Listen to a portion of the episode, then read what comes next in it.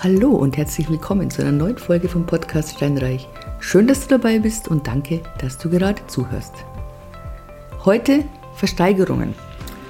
Versteigerungen, die sogenannten Zwangsversteigerungen, wobei es da auch eine Unterscheidung gibt, da reden wir noch drüber, und die Abgrenzung zum Bieterverfahren. Das Bieterverfahren war in den letzten Jahren, ja, sage ich mal, ziemlich beliebt. Das macht der Eigentümer selbst bzw. der Makler die geben einen Preis vor, einen bestimmten Preis und sagen, okay, das ist der Mindestpreis und nun, liebe Interessenten, gebt uns doch mal euer Feedback, was zahlt ihr dafür? Die Vorgehensweise ist unterschiedlich. Man kann zum Beispiel sagen, man hat jetzt vier Wochen Zeit, wir machen einen gemeinsamen Termin oder zwei Termine für alle Interessenten. Acht Tage später muss das Gebot darliegen. Oder man macht ganz normal Besichtigungen, jede einzeln, aber man hat trotzdem immer einen definierten Termin. Bis zu diesem Termin müssen diese Angebote vorliegen. Was ist jetzt der Unterschied zu den Zwangsversteigerungen? Der ganz große Unterschied ist der, es ist nicht verbindlich. Und zwar auf beiden Seiten nicht. Also weder der Verkäufer muss den Höchstbietenden nehmen, noch muss der Käufer wenn er das Gebot abgegeben hat, dieses zwingend einhalten und zum Notar gehen. Natürlich war das eigentlich immer der Fall. Ich kann mich nicht erinnern, dass das einmal nicht gewesen wäre. Aber generell, es ist, es ist einfach nicht bindend. Ja, das ist wie ein ganz normaler Verkauf. Da ist es ja auch so. Erst mit der Unterschrift und dem Notarvertrag ist diese Zusage bindend. Genau, also das ist das Bieteverfahren. Das war, wie gesagt, sehr beliebt, hat jetzt total abgenommen. Das hatte den Vorteil oder hat immer noch den Vorteil, es bildet halt sehr genau den Markt ab. Ja? Da weiß genau, okay, ich gebe es für 500.000 ein, ich habe keine Nachfrage, bin ich zu teuer. Oder ich gebe es für 500.000 rein und zack, zack, zack, es kommen Gebote bis 600.000. In der Regel ist man auch etwas unter dem Verkehrswert, hat man das angeboten. Im Gegensatz dazu sind die Zwangsversteigerungen. Und was ich ganz gut finde, also du, es gibt ja verschiedene Companies, die, die sagen, boah, ich gebe dir wöchentlich die Termine, bekommst du von mir geschickt und da zahlst du dafür, brauchst du alles nicht. Das ist Quatsch. Nein, du gehst auf das ZVG-Portal.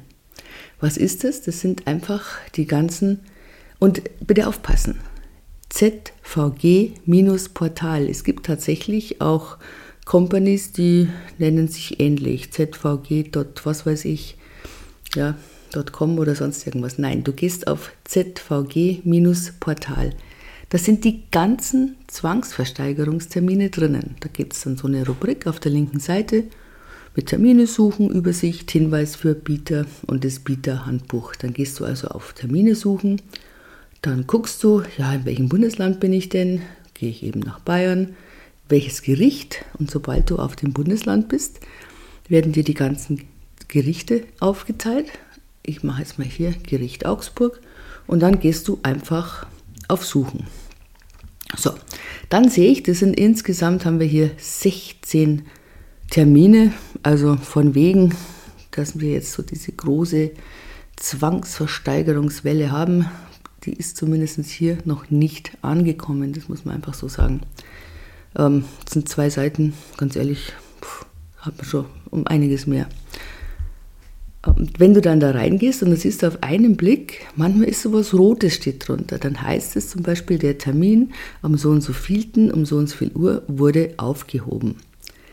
Das kann schon passieren manchmal, gerade jetzt bei Teilungsversteigerungen, gut, bei Zwangsversteigerungen auch. Das passiert dann, der Gläubiger, der kann jederzeit kann er diesen Termin stoppen und kann es zurückziehen. Sei es, dass jetzt Geld aufgetrieben worden ist, sei es, dass man sich intern geeinigt hat. Auf jeden Fall kann derjenige das stoppen. Ja, und dann gehst du dann drauf, da heißt es immer so Detailansicht, dann gehst du drauf und dann hast du nähere Informationen. Und es ist nicht in jedem Gericht so, das muss ich mal ganz ehrlich sagen, da ist Augsburg vorbildlich. Da stehen immer die Gutachten mit dabei. Die sind da immer veröffentlicht, Gutachten und Exposé. Das finde ich ganz toll, weil du gehst dann drauf und dann hast du das sofort da. das Verkehrswertgutachten und dann hast du einen ganz anderen ähm, Eindruck und ganz andere Informationen, als wenn du jetzt, keine Ahnung, irgendwo bist und du hast keine Infos. Jetzt schauen wir mal. Ich habe das nämlich kürzlich erst gesehen und dachte mir, das ist ja blöd. Da gibt es überhaupt keine ähm, Infos drüber. Wo war denn das jetzt? Ähm, und das ist halt dann doof. Wenn du dann kein Gutachten hast, das finde ich jetzt immer irgendwie so ein bisschen, bisschen blöd. Gehen wir doch mal rein, gehen wir doch mal nach Berlin rein. Ja, gehe nach Berlin und sage, ich gehe jetzt mal in Köpenick. Dann gehe ich auf Suchen und ja, dann bin ich in der Detailansicht, habe ein Mehrfamilienhaus. Und was habe ich denn hier? Nee, da wäre Gutachten drin. Also Berlin ist auch gut. Cool. Ja, also da findest du dich auf jeden Fall zurecht. Das ist alles wunderbar ähm, aufgeführt. Da steht da drin, was du machen musst. Also das ist wirklich super gemacht. Also da heißt eben dann diese Hinweise für die Bieter. Da steht drin, dass das Gericht natürlich nicht haftet, das ist ja ganz klar. Dann bei dieser Art von Immobilienerwerb, bei den Versteigerungen, musst du eine Sicherheitsleistung in Höhe von 10% von dem festgesetzten Verkehrswert mitbringen. Das ist in der Regel so eine Bankbürgschaft, so ein Bankscheck. Und der kostet ein bisschen was bei der Bank. Also sagen wir mal, das kostet halt, keine Ahnung, 10, äh, 100.000 Euro eine Wohnung. Da musst du eben eine Bankbürgschaft oder ein Bankscheck über 10.000 Euro oder in Bar kannst du das mitbringen zum Termin. Ohne das bekommst du keinen Zuschlag. Das muss mal ganz klar sein. Also das ist kein Privatscheck. Du kannst jetzt nicht hergehen und kannst dir selber einen Scheck ausstellen. Ja? Außerdem muss man darauf achten, dass dieser Bankscheck, dass der nicht eine Woche oder, oder einen Monat alt ist. Nein, der darf tatsächlich maximal drei Tage vor dem Termin ausgestellt worden sein. Oder man kann es überweisen aufs Gericht, äh, aufs Gerichtskonto. Das heißt, Du überweist diese 10.000 Euro auf das Gerichtswort. Du musst natürlich, du bist verantwortlich, dass es auch rechtzeitig eingetroffen ist, nicht weggegangen, eingetroffen ist. Und solltest du den Zuschlag nicht bekommen, naja, dann kriegst du es wieder zurück. Also das sind so diese Möglichkeiten. So, dann, ja, Versteigerungen. Ich war kürzlich, also ich war ehrlich gesagt jahrelang nicht mehr, weil es war so, da war eine attraktive Wohnung oder Häuschen angesetzt, dann bist du da reingekommen, da waren echt 50 Leute drin gesessen. Und die haben sich gegenseitig hochgetrieben und hochgepusht und die Immobilie ging dann wirklich über den Verkehrswert weg. Das war jetzt nicht das, was, wonach ich jetzt gesucht habe. Ich war also dann jahrelang überhaupt nicht mehr. Jetzt war ich wieder ein paar Mal, einfach so, um zu gucken. Und siehe da, jetzt sind wir wieder bei fünf Leute, hm, sieben, acht Leute. Mehr sind da jetzt nicht drin gesessen. Im Moment ist es noch so, wenn du reinschaust, dass relativ hohe Preise drinstehen. Ja, woran liegt das denn? Das liegt einfach daran, dass es lange dauert, bis es tatsächlich zu einer Versteigerung kommt. Also du setzt fest, oder das wird festgesetzt, nicht du, es wird dir aufoktroyiert, dass deine Wohnung versteigert wird weil du deine, ähm, deine Kreditraten zum Beispiel nicht bezahlen kannst, dann sagt die Bank, nö, dann wird das jetzt mal versteigert. Oder aber, weil dein Partner sagt, ich will aber nicht mehr dieses Haus, diese Wohnung haben, wir einigen uns nicht und der forciert die Versteigerung, dann entschließt man sich dazu. Und das Ganze, wie gesagt, dauert, dauert und dauert. Du kannst, wenn du die Versteigerung beantragst, tatsächlich auch so ein Gutachten mitbringen. Also es gibt bei der Teilungsversteigerung zwei Arten, wie ich das passiert. Entweder das Gericht ordnet an, wir machen ein Gutachten, oder du bringst es mit. Das darf dann nicht älter als ein halbes Jahr sein. Ich meine ganz ehrlich, in Zeiten wie diesen ist ein halbes Jahr ist echt eine Ewigkeit. Das andere ist also, das Gericht ordnet es an. Nur, unsere Gutachter, die sind zurzeit so überlastet, da hast du schon eine Wartezeit, bis der mal überhaupt kommt und das anschaut. Dauert schon ein paar Monate, dann muss es noch ausarbeiten. Also du kannst eigentlich damit rechnen, und es liegt nicht nur am Gutachter, sondern eben auch an den Gerichtsterminen und überhaupt, wenn eine Immobilie zur Versteigerung oder wenn es beschlossen wird, dass es versteigert wird, dann dauert es auf jeden Fall noch ein Jahr. Das heißt, die Gutachten sind echt alt. Und die spiegeln jetzt die Preissituation nicht wieder, sondern sind halt nochmal die Preise drin von damals. Es wird tatsächlich Rücksicht drauf genommen bei der Versteigerung. Ich meine, das wissen natürlich die Leute auch, das ist ganz klar.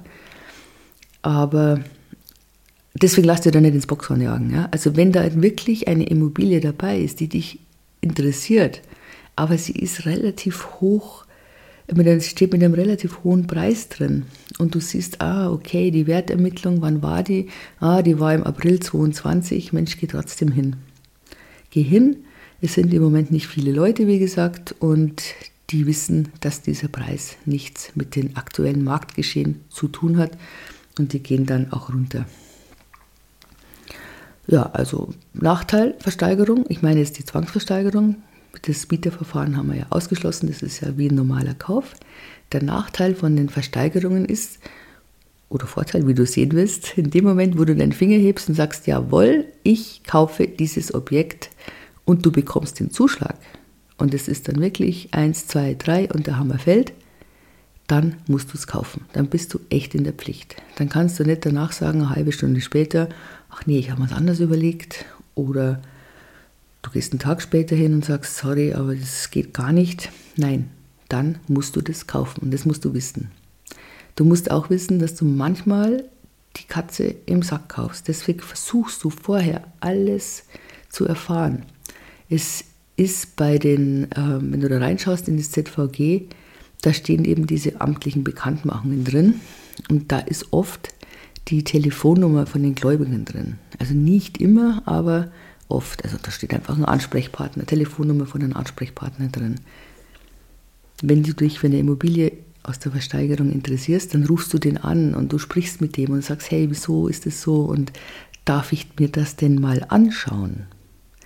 Weil stell dir vor, du interessierst dich für ein Haus, das steht jetzt aber schon seit drei Jahren leer.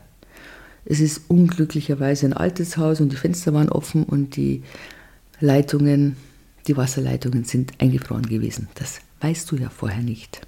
Und der Gutachter, ganz ehrlich, der schaut da nicht nach, das ist nicht sein Job. Deswegen versuchst du immer, dass du dir das, die Wohnung und das Haus vorher anschauen kannst. Idealerweise ist es leer, leerstehend. Ist es noch bewohnt von demjenigen, dem die Immobilie praktisch unterm Hintern weggezogen wird, dann ist es eher ungünstig, weil du kannst dir vorstellen, dass der jetzt nicht begeistert dir die Türe öffnet und sagt, jawohl, auf sie habe ich gewartet. Nein, der verliert sein Heim. Und er hat echt keine Lust dazu. Der hat jetzt mindestens ein bis zwei Jahre Frust hinter sich und jetzt ist es final so, dass er die Wohnung verliert. Also das ist nicht zu unterschätzen, wenn das bewohnt ist von jemandem, dem die Immobilie gehört. Bei Mietern ist es was anderes. Da kann man drüber reden, da kann man sich das anschauen. Beim Mieter ist es im Endeffekt, sage ich mal, egal, wer jetzt der Vermieter ist, wer der Eigentümer ist. Nur wie gesagt, wenn die Eigentümer drin wohnen, ich habe da alles schon nicht selber erlebt, aber auch von anderen gehört, von ja, ich zerstöre die Wohnung, bevor ich ausziehe, bis, oh, ich ziehe jetzt erstmal nicht aus. Klar, du hast sofort einen Titel, der muss raus. Und ich kenne auch welche, die gesagt haben, okay, gut, damit das Ganze geschmeidig funktioniert, ich gehe zu dem hin und sage, hier hast du nochmal 5000 extra für die Umzugskosten. Hauptsache, er geht raus. Also das ist so ein bisschen die Krux bei den Versteigerungen, dass du dir teilweise so eine Wundertüte kaufst. Du kannst wahnsinniges Glück haben, du kannst auch wahnsinniges Pech haben. Kann man das immer vorher erkennen, ob es Glück oder Pech wird? Nee, ich glaube nicht. Das kann man nicht erkennen. Es gibt Anzeichen, dass es vielleicht gut sein könnte.